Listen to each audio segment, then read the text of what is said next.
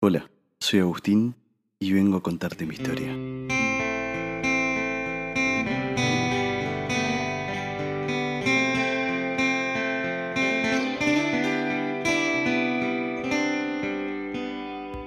Como les comenté en el episodio anterior, el handball ocupaba una parte muy importante en mi vida, la más importante. Llegamos en el 2003, ya luego de mi viaje a Disney, y yo no hacía otra cosa que entrenar. Te cuento que para estas alturas, M ya estaba superada. No había chances de nada más que una amistad y no recuerdo por qué nos distanciamos. Supongo que ser su amiga dolía demasiado. Volviendo al deporte, me encargaba de cuidar el arco. Y a nada le ponía más entusiasmo. Créeme que era el único lugar donde me sentía yo, en la cancha, con otras cinco personas que en ese momento eran familia. El grupo era muy unido, y la confianza era tanta que compartíamos absolutamente todo. De repente, un día ganamos los torneos juveniles bonaerenses de manera regional. Eso significaba que viajábamos a Mar del Plata para seguir compitiendo con el equipo escolar. Era el mejor premio que podíamos recibir. Íbamos a viajar, y eso significaba una semana con adolescentes llenos de hormonas revoloteando por todos lados. Una vez llegados a Mar del Plata, se suponía que debíamos enfocarnos en el nuevo objetivo, que era ganar el torneo. Pero las noches se hacían muy largas y lo último que hacíamos era concentrarnos. Nos divertimos como nunca. El primer día, recién llegados al hotel, la vi a ella, J. Otra rubia hermosa, esta vez un año menor.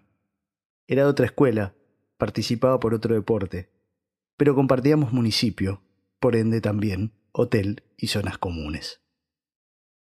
El caso es que no recuerdo cómo, pero inmediatamente inicié conversación y no me despegué de ella en todo el viaje. La conexión fue inmediata.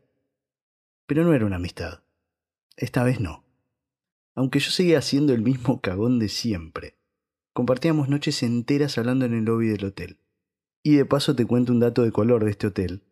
El primer día que llegamos le pusieron una faja de clausura por derrumbe. Pensarás que nos sacaron inmediatamente de ahí, pero no, nos quedamos toda la semana. Les decía, las charlas con J comenzaron a hacer mimos en el pelo, en las manos, cosas inocentes al cien por ciento. Pero sentía cosas por ella. Me gustaba. No podía llamarlo amor, pero le hubiera dado un beso por seguro. Mi miedo no me lo permitió. Los nervios me jugaron en contra, y yo me quedé sin ese beso. Nos seguimos viendo durante todo el verano, pero nunca me animé. Lo gracioso es que muchos años después la crucé en la calle. Charlamos. Le conté que me gustaba mucho en ese entonces. Me dijo que yo a ella también. Mucho. Y siempre me pregunté, ¿por qué no la besé? La moraleja en este caso sería que lo que tengas ganas de hacer, hacelo ahora. Siempre puedes estar perdiendo una gran oportunidad. Continuamos. Cerca de finales de 2005 pasaron muchas cosas importantes. Yo seguía sintiéndome incómodo a toda hora y honestamente no sabía qué hacer con mi vida. Tenía noviecitos porque debía tenerlos, cuando en realidad ni siquiera me atraían. Casi siempre eran amigos o pibes lindos, pero no podía llegar a tener intimidad.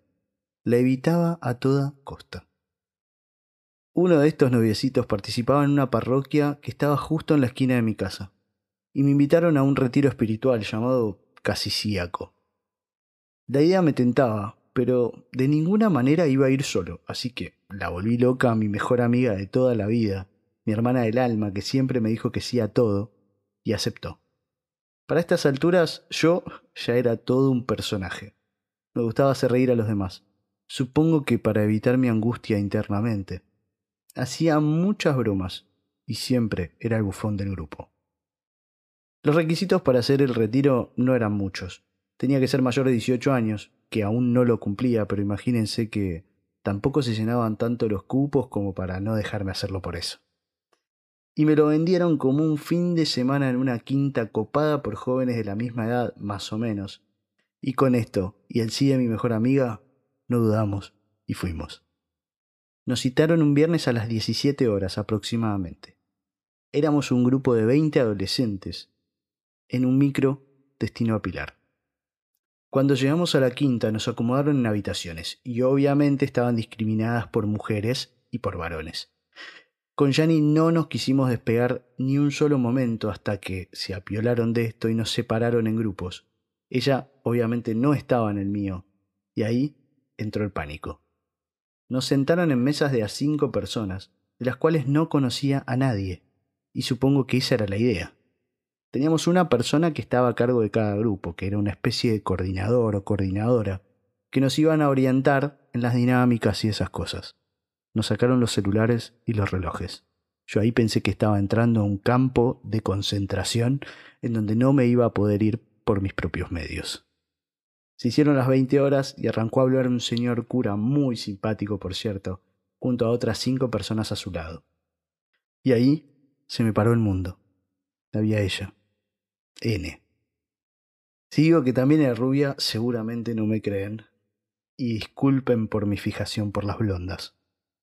N tenía el pelo muy ondulado y notablemente era la chica popular, la que vestía bien, se movía con soltura y a mis ojos la más hermosa de esa quinta. Y sí, te voy a dejar así, porque ella fue mi primer amor. La de locuras que hice y voy a contarte no tienen límites. Y de antemano pido disculpas, porque no todas fueron sanas. Mi cordura se vio al límite para generar una situación de romance, y con el tiempo la lastimé muchísimo. Y ahora se viene la parte más cruda.